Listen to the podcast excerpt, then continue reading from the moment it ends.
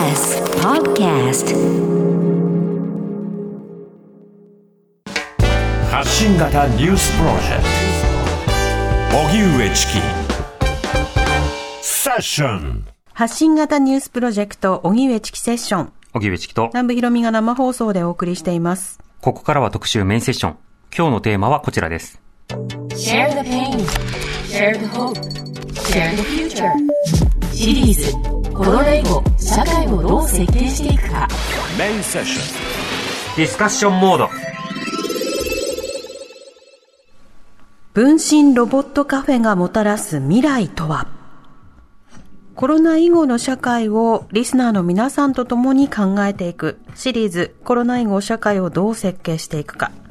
この企画はみんながみんなを支える社会を目指し企業や NPO、行政、国際機関などとともに国内外様々な社会課題の解決に取り組む日本財団とのコラボレーションでお送りしています。分身ロボット、織姫を使い、たとえ寝たきりや外出困難になっても仲間と共に働ける世界初の分身ロボットカフェの常設実験店を来月オープンさせるプロジェクトがあります。コロナ禍により働くことの価値観が変革しつつある今、今日は分身ロボットカフェという誰一人取り残さないという SDGs の原則にも沿ったプロジェクトを知り、これからの新しい働き方やコミュニケーションの取り方などを考えます。はい。以前、織姫、はい分身ロボットについて、あの、じっくりお話を伺いましたけれども。そうでしたね。はい2019年の11月の NEC のコーナーでしたかね。そのオリーさんが新しい試みを始めるということと、あとこのコロナ禍でどんなね、活動をされていたのかも聞きたいそうですねということそうですねはい。うん今日はじっくりお話を伺いたいと思います。はい。では、ゲストをご紹介しましょう。分身ロボット、織姫の開発者で、オリー研究所代表取締役所長、吉藤オリーさんです。ご無沙汰しております。はい、こんにちは。よろしくお願いします。よろしくお願いいたしますえー改めてになりますけれども、吉藤さんのプロフィール簡単にご紹介します。吉藤さんは1987年奈良県生まれです。高校時代から電動車椅子の新機構の開発を行い、国内の科学技術フェアや世界最大の科学大会にて数々の賞を受賞されました。早稲田大学在学中には分身ロボット織姫を開発し、オリー研究所を設立。コミュニケーションテクノロジーで人類の孤独を解消し、誰もが参加できる社会の実現をミッションに活動なさっています。現在は難病や重度の障害で外出困難な方が分身ロボットを操作して接客を行う分身ロボットカフェ常設実験店を来月日本橋にオープンさせるプロジェクトを行っていらっしゃいます。うん。なんだかワクワクするプロフィールが最後に差し挟まれてましたけれども、はいあの、オリさんには以前も伺ったんですが、改めてこの織姫などの分身ロボットを作ろうと思ったきっかけはあったんでしょうか、まあ、もともと私が3年半ぐらい不登校だったんですね。はいえー体が弱かったものですから、外になかなか出ることができないと。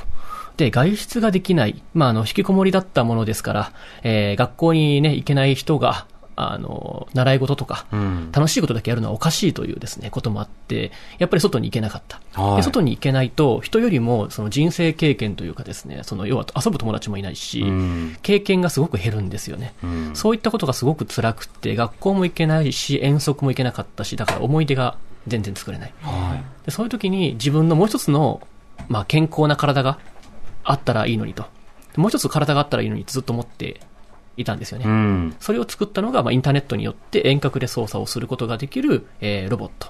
まあ、カメラとマイクとスピーカーがついているので、はい。入院している私はスマホを使って病院とかから学校に行けるんじゃないかと思って作ったのが織姫です。うん。確かにあの、不登校だったら、要は学校に行ってないんだったら、ちょっとわきまえておくみたいな風潮ってありますよね。そうですねうん。そんな楽しいことしちゃいけないとか、ええ他の子は学校に行ってる時間なんだから、ちょっとテレビ見るのやめなさいとか。そうです、そうです。うんまあ、そういったこともあって、朝はお腹痛くて苦しんでいて、だからはい夕方になってくるとストレスがね、楽になってきて、えー少し体調良くなってくるから何かしたいわけですよ。うん。でもその時には学校行けなかったんだからおとなしくあしてなさいっていう風になりがちですよね。そうですね。そうすると、翌日学校行く体力も回復できなかったりしますよねうん。そうです、そうです。気力もどんどん衰えてきますしね。はい。そんな中でその分身ロボット織姫、これもう作られてどれぐらい経ちますか、えっ、と、2010年の7月に作ったので、もうそろそろ11年になります。お11年。はい。これ、どうして織姫という、その、アイデアが湧いたんですか、もともとそうですね、まあ、インターネットっていうものが世の中に広がってきて当たり前に使われるところで、ずっと昔から思っていた。けどまあ無理だろうなと思っていた。もう一つの自分の体があれば、ね、自分が、えーつまり自分の体一つしかないから、この一つの体が体調を崩してしまうと、うん家から出れないし、運べないし、車椅子があっても外に行けない。はだから遠足に行けなかったから思い出がないわけですね。い。うんけ、ど、もしこういったものがあれば、えー私がやりたかったことですね。入院していても学校に通い続けられたかもしれないし、友達関係を維持できたかもしれないし、で、新しい出会いがあったりとか、遠足に行って、ね、後で元気になったらまた行こうっていうような、そういう風な状態にもなれたのかもしれないなと。ああ。そう遠足も何時のバスに乗り遅れたら、あとは自力で来るか諦めるの2択でしたもんね。そうですね。はい。でもちょっと織姫だけ言っといてもらってとえかー、友達に持ってもらって、うん。できますから。いろんなことができますもんね。さて、織姫と私たちが、あの、自然にこう表現していますけれども、うん。今、もうこのスタジオにはい。織姫があるんです。はい、ロボットですね、うん。胸から上だけのロボットで、うん。手と目と、そしておでこにカメラがついていると。いうようなものになっています。今、目の色は緑色ですね。うん先ほどピッてなりましたが、そうですね。はいはい、今うなずいてます。うなずいてますね。この織姫は、うんあの、どんな時に使ってどんな操作が可能なんですか？えっ、と、まあ、基本的にスマートフォンであったりとかパソコンから操作することができるようになっていて、うんで、あとはカメラとスピーカーも入っているので、あとマイクですね。えー例えば授業中先生の話を聞きながら黒板を見て文字読んで、で、写真を撮ることもできるんですけど、はい例えば手を挙げて、はい先生と発言してうん、そこに参加すると。いったこともできますし、結構持ち運びが簡単にこれできるので、はいまあ初め人型作ったんですけど、結構重いし持ち運びが大変だったんですよあ全身のそうそうそう人型を大。きいやつを、えー二足歩行ができるっていうのを作ったんですけど、小さい方が、むしろ、えー持ち運びを簡単にしてもらえるという意味では、メリットが大きかったと。はい。あの、体育の見学とかもこれ持ってすぐ行ってくれますしね。うんうんうんっていうふうなことで、えー、なんでしょうか。まあ、このいろいろとモーターとか調整したんですけど、この6個のモーターを使うのが今バランス的にちょうどいいとうんいう。形でもこういうデザインになってます。なるほど。まあ、ロボットだからといって常に、あのー体をすべてうん持ち合わせていなくてはいけないわけではないわけですもね。そうんそうそう。むしろロボットなので、こう、なんかプロペラつけたら飛べるかもしれないし、うん。ね、スキルつけたらこう潜れるかもしれませんし、その時その時に体をこう乗り換えるってことができるようになります。そっかそっか。じゃあ足をつけるではなくて、うんドローン型にすれば、うん遠足を同じ目線の高さで楽しむとかもできるんですね。ということもできるかもしれないし。うん。で、この織姫、実は今、あの、リモートでお話ができるということですけれども、ある方と繋がっているので話したいと思います。はい聞こえますか？あ、うなずいていうなずる。いている。あ、聞こえてるようですね。聞こえてます。あ、聞こえてますか？その声はい。じゃあ、自己紹介お願いしていいですか？はい。えっと、気象予報士の長谷部愛です。はい。今、長谷部さんが、さんだこの織姫操作してくれてます。動かしてるのも今、長谷部さんですか？あ、はい、そうです。はい。操作はどうですか？使ってみて。いや、あの、すごく簡単にできるので、うんとっても楽しいです。で、はいあの、この、操作すると手を上げたりとか、うんうん、とか、うなずいたりするんですけれども、この、なんでやねんっていうのがあったりとかして面白いなと思いました。ああ。リアクションが選べるんですか？リアクション。うんなんでやねん、ちょっとやってもらえます？はい。はい、できました。突っ込まれました。できました？はい、できました、できました。今、アクリル板に手が当たりましたけど。でもこれ、あの、操作についての説明って何分ぐらい受けました？てないです。本当に30秒くらいです。あじゃあ渡されて、このスマホで話せます。操作はこのボタンです。じゃあ本番よろしくお願いしますっていうことですね。そうです。はい。うんいや、なかなか無茶のお願いかと思いきや、これ、ものすごく操作が簡単なんですね。はい。びっくりするぐらい簡単で、うん。あの、リアクションも本当に自分の気持ちに合っているリアクションが選べそうで、なんか見ていれば見ているだけ、いろいろあって楽しいなっていううんうん。気持ちになります。なるほど。画面はどんな風になってるんですか？長谷部さん。今ですね、えっと、南部さんとチキさんが見えてるようなあ、状況です。映って見えてますねあ、そっか。あはい、今手を挙げたの織姫に向かって私たちが撮ってるリアクションがたりすると、上の方とか下の方とかうんうん。見えますし、スタジオがこう見渡せる感じにはなってます。首を振ると、その、動かした方向の映像が見えてるってことですね。そうです。あの、振られる。なんでしょう。地図アプリみたいな、Google のアプリみたいな感じで、はいはい。ストリートビューみたいな感じでしょうかね。上行ったり、こう下行ったりとか、うんうん。はい、横行ったりとか、目線がどんどん変えられます。今あの、私見られたので、織姫越しに長谷部さんと目が合ってます。そんな感じですよね。はいはい。今、真正面向いてます。なるほど。僕人と目を合わせるの苦手なので、これでもちょっと照れますね。ああ、織姫。もう織姫が長谷部さんに見えてきた。あ、そう。うん。長谷部さん、こっち、こっち見て、こっち見て見え。ます？今、なんでやねんをやってましたけど。はい。あ、はい。今、両手を上げて。はい。はい、手を広げてみました。うんうん。でもこれ操作するのも単純に楽しそうですね。いやー、楽しいですね。もう、どんどんなんか、いろいろボタンを押したくなってしまって。うん。はい。はい。こんな。今は手の手を内側にパタパタさせていますが、そのアクションは何ですか、はい。パチパチっていう、あ手を叩いたんですね。あそうです。リアクションの、そういう、はい、ものでした。はいはい。オーリーさん、これ操作のモーションははい。いくつか選べたり作れたりするんですか、そうですね。追加で作ることもできますけど、デフォルトで今は10種類かな、えー登録されていて、ん。とにかく簡単にすぐ使えるように。なんで結構やっぱり操作とかが難しくなってくると、うん。それだけでやっぱりね、すぐ使えなかったりするとうん、ちょっと、そうですね、くじけてしまうことがあるので、うん。だから、えー小さい幼稚園の子でも、ね、えーおじいちゃんでも操作できるようにしようと。うんうん。なるほど。というわけで、あっという間に長谷部さんにも使えるようになった、この織姫でした。長谷部さん、あの、お忙しいところ本当ありがとうございました。あ、いえいえ、ありがとうございました。ははいい。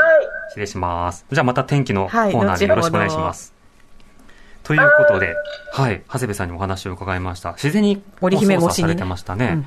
うん。これあの、やっぱりメリットとしては使いやすいことや、まあ、あの、多くの人たちが直感で悩みなうんく操作に移れるということ、ということですよね。そうですねう。ん。で、この織姫を使って、さらに、今回お話聞くのは織姫の話じゃなくて、はい。それがあることを前提とした上で、うん。分身ロボットカフェの常設実験店を作るとはいいうことなんですけど、これはどういうことでしょうか？まあ、もともとですね、うちの会社には、えー契約社員という形で、えー外出が全くほとんど、まあ、全くじゃないかもしれないけれど、まあ、車椅子とか、あとは寝たっきり状態で、えーほぼ家から出ることができない、まあ、重度障害を持っているメンバーたちが織姫で働いては、えーまあ、出社しているという状態をここ数年間ずっとやってきました。はい。で、彼らは、えー家から出ることができなかったりするので、まあ、彼ら曰く出会いと発見がないと。うん。いうことなんですけれども、じゃあこれを織姫を使って、もちろん旅行に行ったりとか、誰かに連れてってもらえることは楽しいんだけれども、なんかこうしてもらってばかりなのは申し訳ないと。うん。やっぱり自分も社会に参加したいし、お金をそれで稼げるような、うん。えーつまり誰かの役に立ってるとか、そういうふうなところに参加したいっていう、やっぱり気持ちが強くて、はい。で、初めは秘書やってもらったりしてたんですけど、秘書って結構難しいじゃないですか。えうん、メールの連絡とか電話そうそうそう。社会人経験とかがないと難しい。アポ取ったり。はい。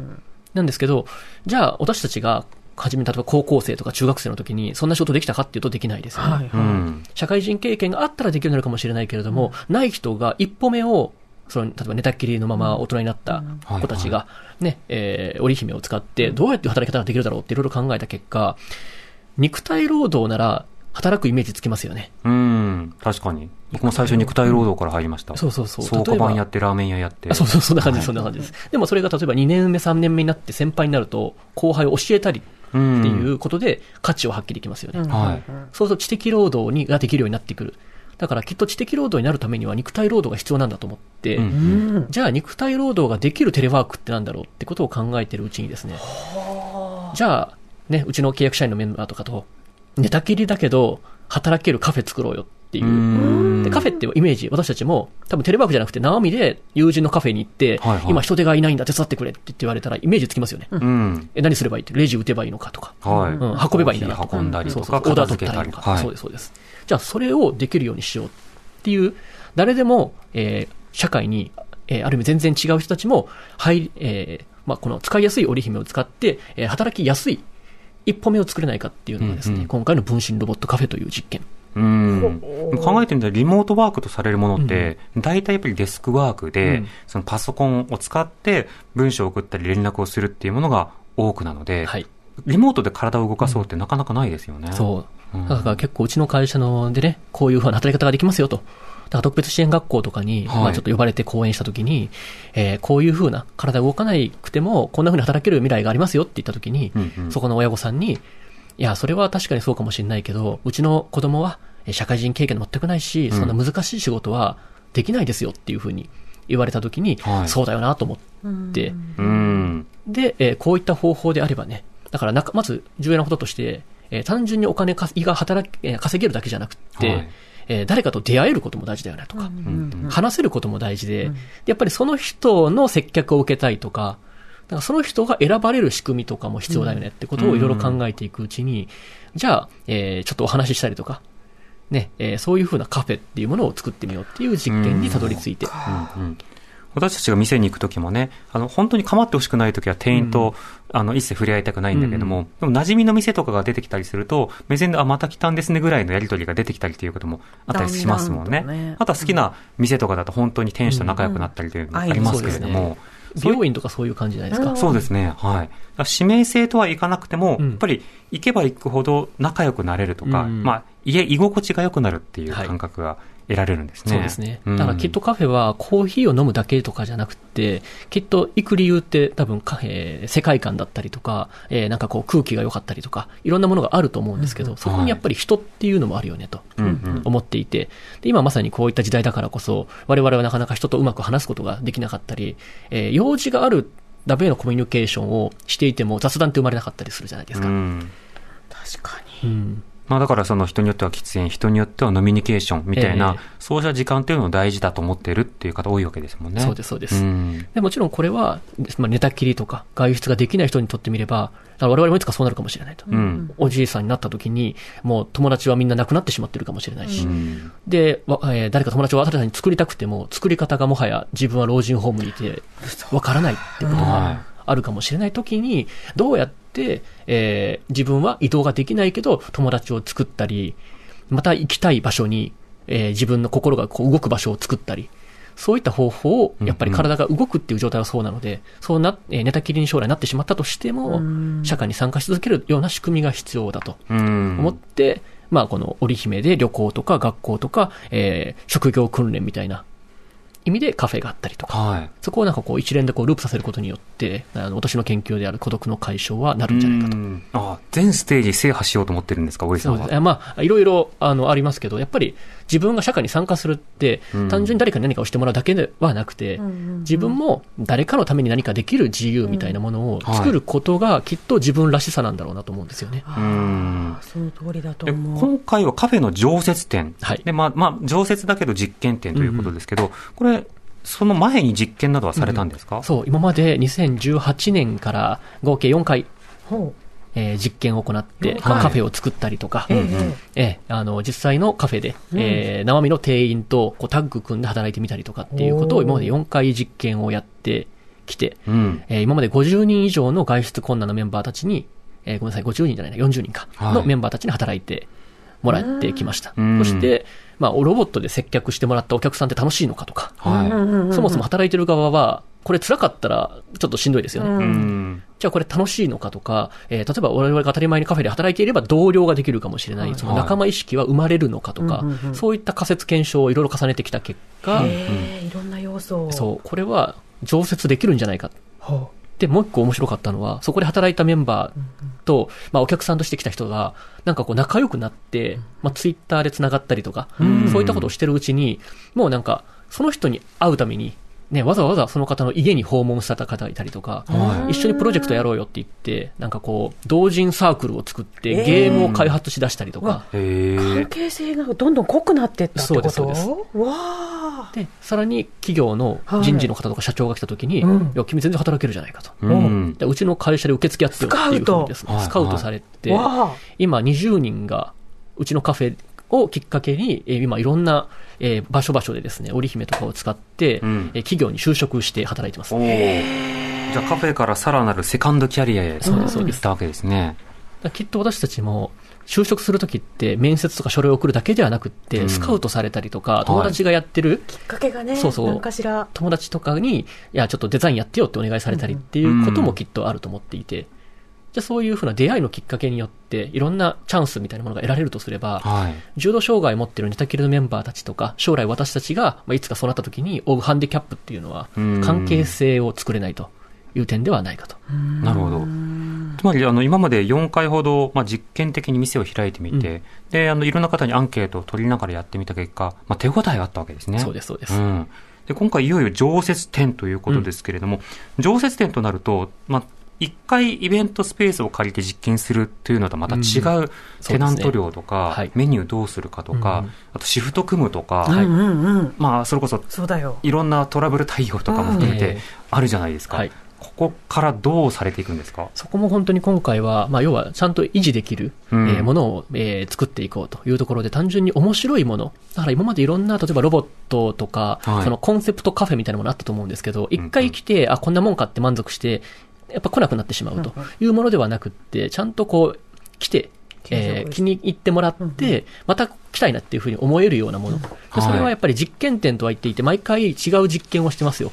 例えばドローン、なんかドローン織姫が飛んでる日があるかもしれないし、ほうん。で、もしかするとなんかこう、ほうきを持って、こうなんか吐いてる織姫がいる日があるかもしれないしとかうん、いろんな実験をしていくんですけど、えーとはいえ実験だからといってね、味とかに手は抜いてはいけないと。はいだか。らすごく今回、ね、あの、いろんなメンバーたちと、あの提携してですね、うんえーかなりカフェとしてもちゃんとしっかりしたものとか料理も提供しながら、はい。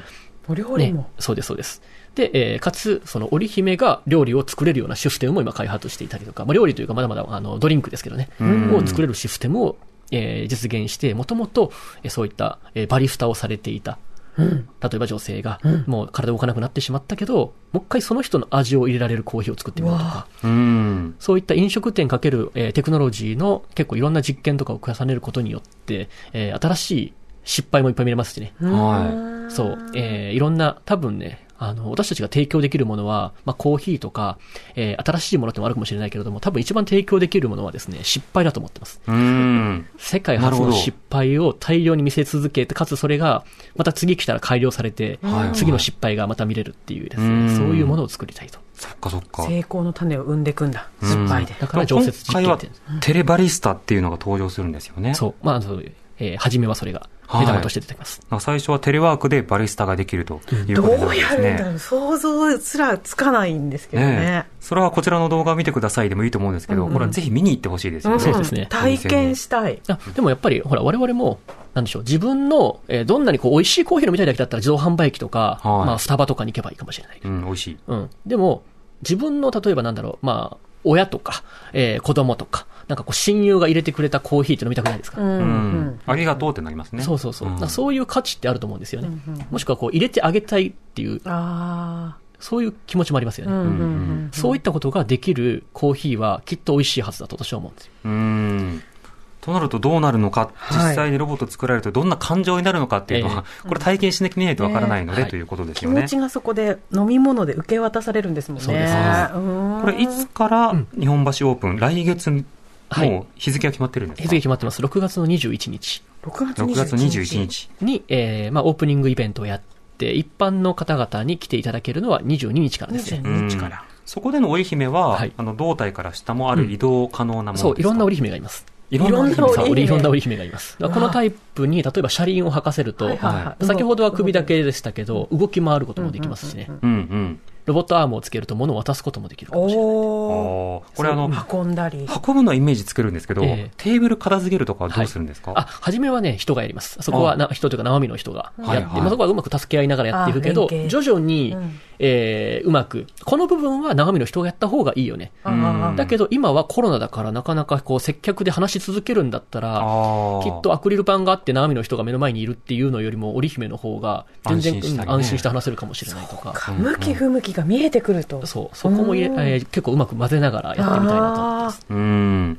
これどうですか？ね今、クラウドファンディングされてると思うんですけど、反響はどうですうんか、いや、これ本当にありがたくて、前回、分身ロボットカフェをやった時も、ありがたいことにクラウドファンディングで1000万円ぐらい集めることができたので、うんまあ、今回ね、とは言っても、まあ、あの、繰り返しというか、はい一回まあやってる、クラウドファンディング過去にもやってますから、そんな集まらないかなと思いながら、えーでも1000万円下回ると、ちょっと格好つかないねっていう話をしてたんですけど、今回今の時点で3800万円集まっていですね。はい。います。でまだこれ寄付の期間続いてるんですか、あ、えっ、とね、今週のき日曜日9日まで9日まで今週。やってます。はい。はい。で、ちあの、チケえーチケットの先行販売をやったりとか、うん。でちょっと今回特集で、これも実験なんですけど、はい。生身で今、ここのあの、来にくい方もいるじゃないですか。そうですね。例えば、まあ、離島に住んでたりとか、あの、海外に住んでて日本に来にくいとか、はい。っていう人もカフェに来れたら面白いなとはい、はい思っ。て、お客さんが今回織姫になって、おー。で、ご飯食べることはできないかもしれないけれども、うんうんえー買い物をしてもらったりとか、うんまあ、日本橋なので日本橋の街にですね、その例えば日本の友人に織姫持ってもらって、一緒にカフェ体験した後に、街歩きできる。そう、街歩きしてみようと。わー。それ素敵。なるほどね。で、あの店の前行って、ちょっとウィンドウを見せて、あ、これちょっといいね、みたいな。そうです、そうです、そうです。はあ。ネット上ではなかなかまあ流通していないものとかも当然リアルだとありますよね。うん。そういったものもウィンドウショッピングを友人と買い物をすることができるかもしれない。しかも海外に住んでいたりとか距離関係なく。あの、あまりいいことではないけれども、でもコロナ禍の今街ってどうなってるのかって関心を持つことってあったりするじゃないですか。ねうんその時にこう、織姫だけがバッコしてれば、ええあ、人いないなっていうのがわかるみたいな ことだって安全に確認できますよね。そうですね。まあ、織姫はもちろんね、これ単体じゃなくって、今はまあ人が持って、うんあの、行ってもらうっていう風な感じになりますけど、はい。でもこれするとね、あの、今までも、例えば寝たきりになってしまったおばあさんが、あの、家の外に、あそこに100円ショップがあったでしょうと。あそこ行って、あの、右から2段目のコーナーの下にあるタッパーを買ってきてほしいってヘルパーに言うんだけど、んもう、その100円ショップはないかもしれないし、はい。そこの棚の中のレイアウトが変わっているかもしれない。だからそのもう、外出できないと、外の世界を更新できないんですよ。確かにうんね。そうか、今を確かめられるんだ。そうです、そうです。織姫にで、今までもそうやってうん外出困難な人たちは使っていたし、うん。ALS をはじめ、寝たきりのメンバーたちを今まで数百人、うんうん1000人近くの人たちが使ってきたものが、今こういった時代において、いろんな人たちが使えるものになってきたと。うんビデオ通話でももちろん可能だけれども、そこに織姫という、まあ、一つのロボットというか、擬人化されたものがあることによって、これをその人に見立てて一緒に行ってるんだというグループ感が生まれますよね。うんですね連れてく人も。まあ結構電話とかって、私も遠足の時とかに思ったんですけど、まあ遠足じゃなかったけど、入院中に電話したんですよね。友人に。うんそうすると、まあ、そのちょうど花火大会が行われていて、うん後ろで花火の音がドーンってなって、一瞬、まあ、病院の中だけど、その雰囲気的に気持ちが良くなったんですが、あの、その友人に、今ちょっと友達たちと、あの、花火大会来てるから切るわってこう言われてですうんね、切られちゃったと。ある種の感情の同期感が薄まってしまう。それを強めてくれる織姫。ではこういったものを使ってどんな活動が見込まれるのか、この後も伺います。TBS Radio 905-954発信型ニュースプロジェクトセッション時刻は5時になりました。荻上チキセッション。今日のメインセッションはシリーズコロナ以後社会をどう設計していくか。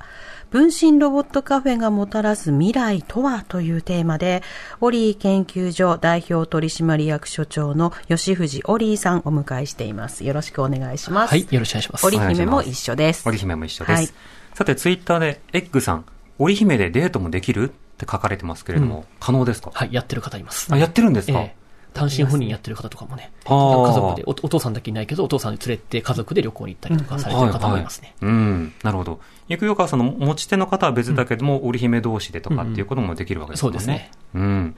で、これ、織姫には実際にそれの中でお話しする方やはい。操作する方がいるわけですけれども、はい。この方々をパイロットと呼ぶんですか、はい、そうですね。もともと入院中の子供が織姫使った時に、うん。俺入院中パイロットだったんだぜっていうのを学校で自慢したらしくてですね。ほう。うん、これかっこいいなと思って、うんでしかもその子、その後工業高校にいたらしいんですけど、それがきっかけで、あこれはいいぞっていうことで、えーそれ以来、織姫ユーザーのことをパイロットと呼んでます。はあ。いいエピソ先ほどードだ。ツイッターで長谷部さんが話すと、池長谷部ロボって書いてる人もいてましたけど。本当？あ、じゃあ合ってる合ってるんだね。感覚としてねパイロットだものね。そうです、そうです。はい。では、今日はですね、ここで実際に分身ロボット織姫を使って様々な就労実験に挑戦をしているパイロットの三好文子さんにお電話でお話を伺います。つながっています。三好さん、こんにちは。こんにちは。よろしくお願いします。よろしくお願いいたしおます。願いします。はい。まず三好さんのことを伺いたいんですけれども、三好さん、あの、今、病気を抱えていらっしゃるということですが、どんな日常を過ごしていて、どんな病気なんでしょうか？はい、私は生まれつき SMA という難病で、あの、体を動かすことがとても難しくて、はい全身の筋力が少しずつ落ちてくる病気なんですけど、うん。あの、日常生活に介助が必要で、まあ、ヘルパーさんとかのこう、力を借りながら生活している感じです。はい。この脊髄性筋萎縮症 SMA、これはあの進行性なんですか？そうですね、緩やかではあるんですけど、進行していく病気です。うん。となると体、なかなか動かすことが難しくなっていくということですけれども、どんな介助が日常の中では必要になるんですか、そうですね、あらゆる場面で必要で、お風呂とかトイレとか、まあ、食事の用意とか、まあ、家事とか、本当あらゆる場面で、うんうん。あの、必要な感じです。はい。で、三好さんは今は一人暮らししていらっしゃるんですか？はい、してます。うん。このきっかけやいきさつというのはいかがですか？あの、子供の時から二十二十歳ぐらいまでずっと障害者施設に暮らしていたんですけど、はい。あの、外出とかがとても難しかったりとか、かなり日常的に制限がある生活だったので、はいもっと自由に暮らしたいなという思いで、あの、一人暮らしを始めました。うん。ということは、あの、今、ヘルパーの方々が交代で、あの、シフト制で、あの、ケアを提供しながら、でも、あの、自分でどういう生活をするかということを決められるという状況なんですか？そうですね、あの、日常のスケジュールとか、食べるものであったりとか、うん。どこどこに出かけるとか、全部自分で決めて、あの、それを支援してもらうっていう形で生活してます。うん。そんな三好さん、織姫と出会ったのはいつ頃ですか？そう、2018年の夏頃に出会いました。はい。きっかけはどんな場面だったんですか？あの、私、島根県に住んでいるんですけど、はい。島根県でシンポジウムがありまして、うん。そこでオリーさんがあのちょうど来られてて、私も参加してたんですけど、はい。ちょうど仕事で、こう、やりたい仕事というか、できる仕事がそもそも、なんか経営作業しかなかったりう、ん。福祉就労のところでも、なんか断られたりしてしまったことがあって、とても悩んでいまして、はい。そのことをオリーさんに相談したら、あの、カフェで一緒に働きましょうとうん。言ってくださり、そこで、あの、織姫に出会いました。うん。でオリーさんスカウトしたんですね。そうです、そうです。ちょうど第1回目のカフェの実験の時だったので、はい。働くメンバーを探していたんですよね。うん。それはあの、三好さんがオリーさんに、私も働きたいですと声掛けしたんですか？その時は。いや、は声かけというか、はいあの、あのそういう状況でとても悩んでて、働くことについてとても悩んでるっていう話をしたら、うんそう。はい、そうあの、ちょうどね、シンポジウムがあったんですよ。そういったことで、ええいろんな、その、えー IT 機器であったりとか、身の回りのものをどうやってこうね、機えー機器使って、えー、なんていうかな、こう生活を楽にしていくかというか、そういったシンポジウムに登壇した時に三好さんが、たまたま島根県に私が行った時に、まあ、いらっしゃってて、うん。で、えー話しているうちに、ちょうど今度、分身ロボットカフェという実験をやって、一緒に働いて、あの、じうんうんまあ、じえーデータ取りたいので、そういった実験台というかね、そう、参加してくれる仲間を探してるんですよ、と。ああ。でも、吐き出してみるもんだなという気もしますけど、そのカフェの話聞いた時三好さんはどうお感じになりました？あ、なんか全然想像ができなくて、うん。ああ、そうですよね。だって、ないものですもん。このこの世に。はい、しかも、その自分がカフェで働けるなんて、こう、一回も思ったことがなくて、うん。頭の選択肢にもなかったので、はい。なんか本当、なんか夢みたいっていうか、うんうんどどんな感じになるんだろうっていういう感じでした。うん。その後実際にどういう活動をされていったんですか、三好さんは？そうですね、その第1回目の分身ロボットカフェに参加して、それから、機会限定だったんですけど、まあ、4回ほどカフェもさせて、で、働かせていただいて、うんうん。まあ、そのカフェ以外の期間でも、なんか、百貨店でお歳暮を売ったりとか、はい。あとはなんかオーケストラの指揮をしたりとか、なんか本当にいろんいろんなことに、え、百貨店でお歳暮売ってオーケストラの指揮をしてたんですか？あ はい、そんなことを、あの、織姫で本当いろんな場所に、で、なんかいろんなことをさせていただいて、あの、楽しく過ごしてます。ものすごくさらにアクティブになったんですね。はい。うん。そのカフェのパイロットの仕事というものは、あの、一日の流れとか、仲間とのコミュニケーションとか、詳しく伺ってもいいですか？はい、カフェでは、あの、直接、あの、スタッフの人とやり取りをすることもありますし、はい。あの、パイロットのみんなでは、チャット上で報告とか相談とかし合ったりしながらして、まあ、小さい織姫の方で注文を取って、あと、織姫 D っていう大きい織姫で、あの、飲み物をお客様の席にお運びするうんっていう感じです。あの、一日働いたりして、大変だったことと楽しかったことというのはどうですか？そうですね、接客っていうもの自体が初めてだったので、はい。なんか、なんていうんですかね、社会のマナーっていうか、うんうん。その、お客様への振る舞いとかで、まあ、やりながら学んでいくっていう感じだったんですけど、うん。まあ、そこが難しい、その、そこまで社会人経験がそれまでなかったので、はい難しいなと思ったりしたんですけど、まあ、お客様も本当応援してくださる方ばっかりなので、うん。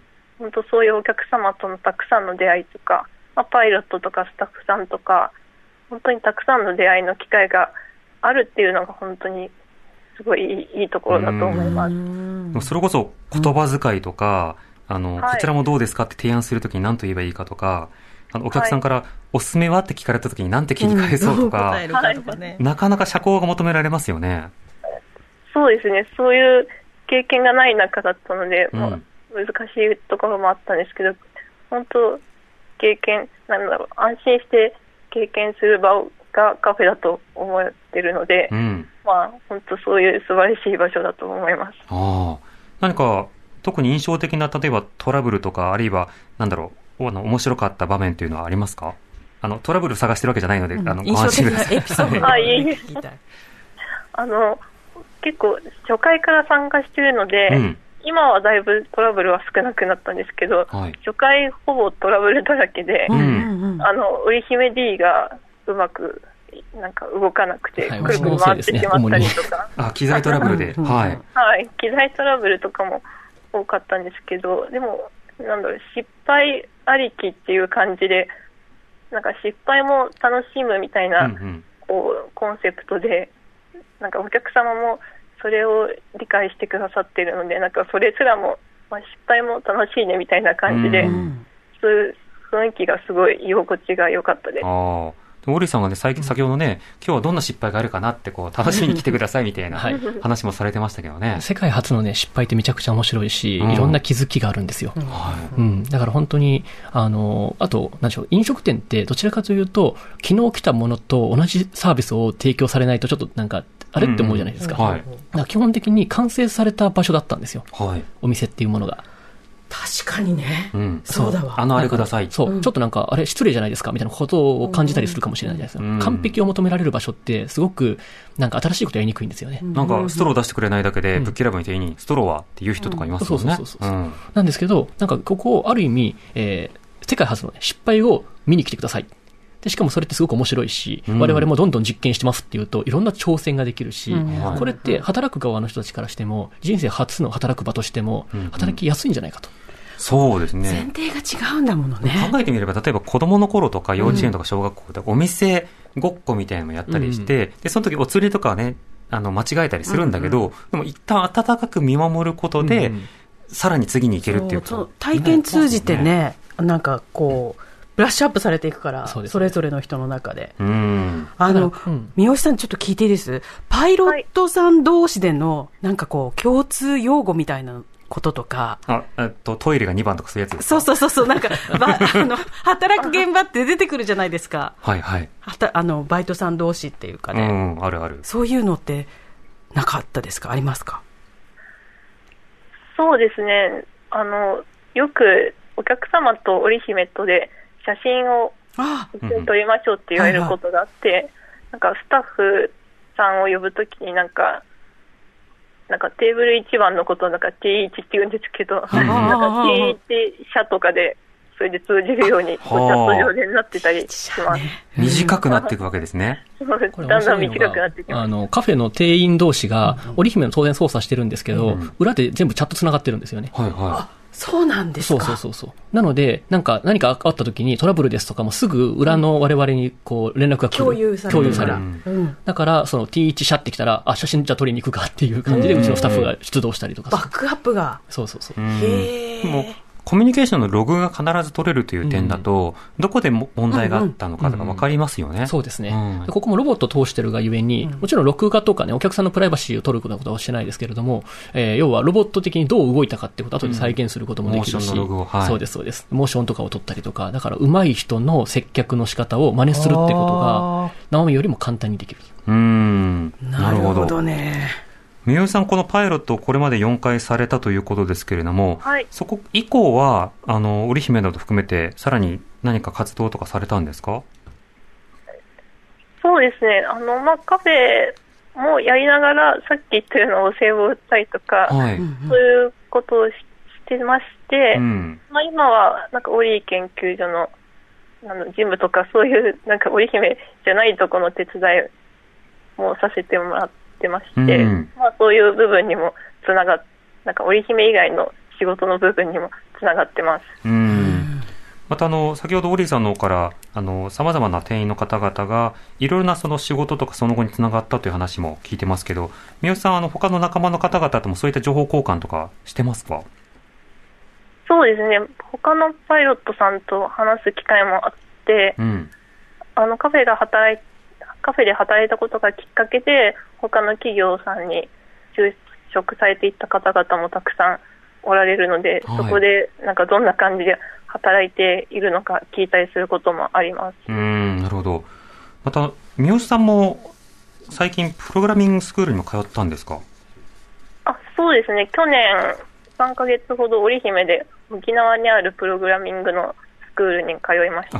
それも織姫で通ったんですね。はい、それも織姫で通いました。どうでした？あの、リモートで織姫でプログラミングスクール受けてみて。そうですね。私、小中高はずっと特別支援学校に通ってて、うん。結構先生と1対1の授業で、あの周りに友達がいない状況で学んでたんですけど、はい。今回、その織姫でプログラミングにの勉強するのが初めてクラスメイトのいる環境で学んで、なんか友達もできたりしてう、ん。なんかまあ勉強もすごいいろんなことを学べたんですけど、うんうんなんだ、クラスのみんなと一緒に勉強する感じを体験できたのが一番良かったなって思います。うんそっか。プログラムだけじゃなくて雑談なども楽しめたってことなんですね。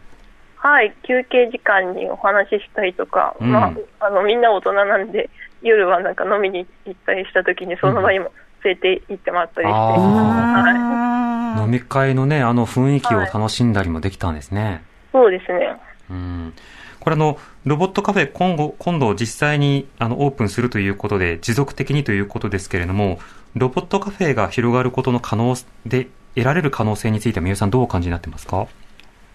はい、あの、やっぱり私がそうだったように、こう働くってなると、体に障害があるとすごいハードルが高くて、うんやっぱ働きたくても働けないっていう人が本当にたくさんいると思っていて、はい。そういった人たちのなんか希望になるようなこう存在にこうなったらいいなって思ってます。うん、なるほど。確かに、そういった場所があるだけでも違いますもんね。本当そう思う。うん。三好さん個人はこれからどんなことをしていきたいですか？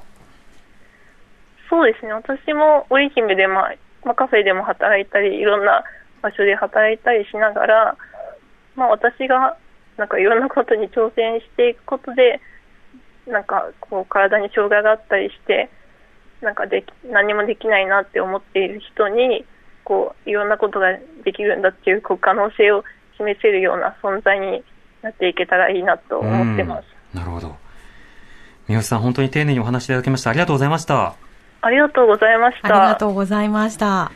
えー実際に分身ロボット織姫を使って様々な就労実験に調整しているパイロットの三好文子さんにお話を伺いました。いや、あの、でもめちゃ、めちゃ興味深いお話。より何か刺激になって次の活動、次の活動に広がっていくもんなんですね。そうですね。うんだから三好さんも、このパ、初めはね、あの、接客でしたけども、はいえーそういった中で徐々に仕事を覚えていってもらって、今は新しいパイロットのメンバーたちに仕事を伝えたりとか、でしょうね、うん先輩としてのそうですね。うんうん。でそうなってくると、ある意味、織姫をいらないんですよね。そう。か。そう。ようやく知的労働の方に移っていける。うん。あともうネットワーク化されていくから、そうです、そうです。織姫を返さなくても、うんもうコミュニケーション、仕事ができていくようになるわけですね。なるほどだ。から私たちはついテレワークがあったら働けるじゃないかって思いがちなんですけど、はいそれってやっぱり初めの関係性があったり、どういう仕事かってことを知った上でうんそうなれるとそうなりますけど、うん。そこの一歩目をね、作りたかったので、そういう意味では三好さんはすごく良い事例になってくれたんじゃないかと思ってます。うん。これツイッターでちなみに、ドドドドさん、自分の織姫はキュベレーを模してほしい、などとこう、はいえー形を変えたいっていうニーズを書かれている方もいるんですけど、はいこれあの使ってる方によってはね、うん帽子かぶせたり、はい洋服着せたり、うんそれぞれのデコレーションしてますよね。そうですね。あの、織姫の服を作ってくださってる方が、うんあの、結構もともと服作ってらっしゃった方が、そうお店出されていて、はい。織姫専用の服屋さんがあります。もうあるんですね。あります、あります。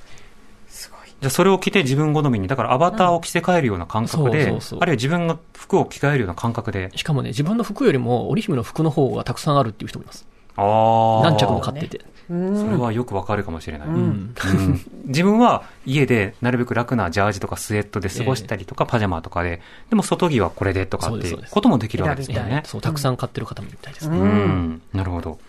これあの、他のね、パイロットの方もたくさんいらっしゃるということで、あの、そうした方々が働くロボットカフェ、うん。これ常設によって変わる変化というのは、織さんいかがですか？まずは、あの、ちゃんとこういったものが回るかどうかっていうね、今まで最大にして一番興味のあったポイントですね。うん。えー要はこれは今まではイベントだったから維持できたんじゃないかって、もちろんそれはそれで、えーそうだったというところもあるんですけれども、今回、やっぱりいろんなプロのね、えーそういったメンバーたちにも入ってもらって、お店としてもしっかり、えー美味しいものであったりっていうのはもちろんそうですし、そしてその失敗を提供するカフェというものが今までなかったわけで、はい。じゃあこれって、要は、まあ、いろんな気づきがあったりとか、ね、世界、うんおそらく人類初の失敗の場を見ることができるっていうものは、果たして価値なり得るのか。ううん。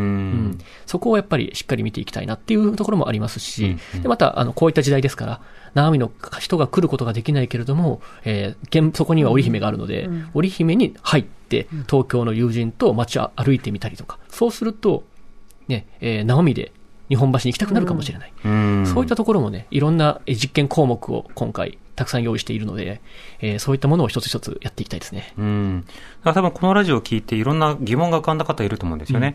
こういったことはどうされてるんですか？こういったことはどうされてるんですか、はいで、それに答えられることもあるだろうけど、うんあ、それやってなかったみたいなことがあったりすると、それはまた先に進むヒントですよね。全くまたその通りですね。うん。そういったものを知りたくてやってます。うんうんリスナーの方からこういったメールもいただいはいてます。。えー、ラジオネーム、埼玉の君おばさんさんからです。ありがとうございありますがとうござい。ます。子供の大学を通してオリーさんのことを知り、とっても衝撃でした。ロボットカフェにも行かせていただき、織姫からベッドの上にいらっしゃるのかもしれない方の生き生きとした声が聞こえてきました。ですが、こちらがなかなかうまくコミュニケーションが取れず、申し訳なかったです。私自身も目に病気があり、いつかは見えなくなるかもしれません。織姫はそういった目に障害のある方にも対応できるようですが、見えるのと見えないのとでは、えー活用、えーうまく表現できずすみません。かっこ、えー閉じと、えー仕方が、仕方が違うのかなと思いますが、いかがでしょうか、はいということですそうですね資格の面で。はい。ここに関しても、実はいろんな、まあ、資格もちろんそうですし、嗅覚であったりですとか、いろんなもの、あの、障害をお持ちの方いるんですけれども、はいえーやっていきたいなと思っているのが、おやっぱりこの、インターネットっていうものって、例えば Facebook とか Twitter 上って、いろんな障害を持っている人たちがいますよね。うん。けど、普通にこう、チャットしたりとかして、いてパッとわからないじゃないですか。はいある意味、インターネットってそういった、えー身体障害を、えーある意味、えーなくす場でもあるんですよね。うん。そこの属性を使ってその場に権限することができるっていうのが織姫だと思っているので、はい。えーつまり織姫を使うことによって体が動かないだけではなくて喋れないのであれば合成音声を使えるだろうとか、えー目を見ることができない方がいた場合にうまくそれを音声的に表現する方法を、モードを切り替えるみたいなことができるかもしれないし、例えば目が不自由な方が、まあ、これは一つの、えー事例ですけど、はい。織姫を持ってもらうと、目の見えない方に織姫を持ってもらうと、うん。そうすると織姫の中には外出ができない人が入ってる、はい。お互いできない者同士あるけれどもこれって補い合ってますよね、うん。つまり織姫を持ってもらって街歩くと、うん。外出ができない人からすると街をやっぱり外に行きたいけど誰かに織姫持ってもらわなきゃいけないっていうちょっはとなんか申し訳ないなとかお願いをしなきゃいけない、けどそれが目が見えない人の代わりに目を見てあげると。うん。いうものにプラスされる、まっすぐですよとか、右ですよとか、そうそうそうあそこ階段ですとか。タクシー来ましたよとか、うんうん自動販売機ここですよとか、うんうんうんっていうことができるかもしれないし、うんあの、まあ、目が不自由だとしても、歩くことができるのであれば、えーだこう誰かを連れ出してあげるってことができると、これとお互いの、補い合い。そう、障害を補い合うことができるかもしれない。はい。こういったことができると私は思ってます。うん。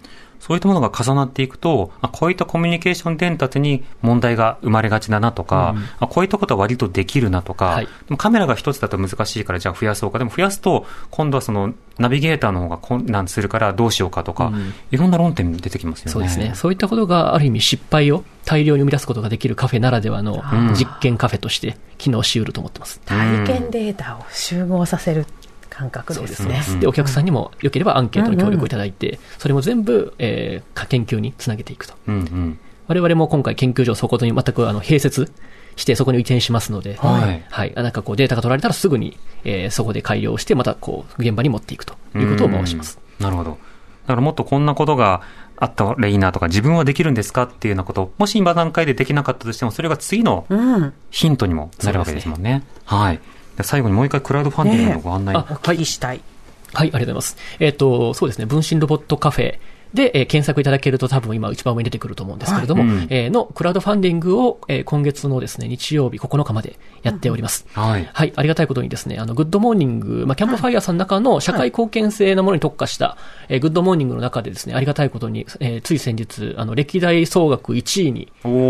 なることができているぐらいですね、うん。あの、本当に驚くぐらい、あの、支援いただいているんですけれども、まあ、今回その中では、えー多分、えー実際にね、えーカフェとして今後やるかどうかわからない織姫で、えー店内を探検するチケットであったりとか、うんそういったものもね、えー販売等しておりますのでぜひともアクセスしてみてください。はい吉藤さん、ありがとうございました。ありがとうございました。ありがとうございました。TBS 型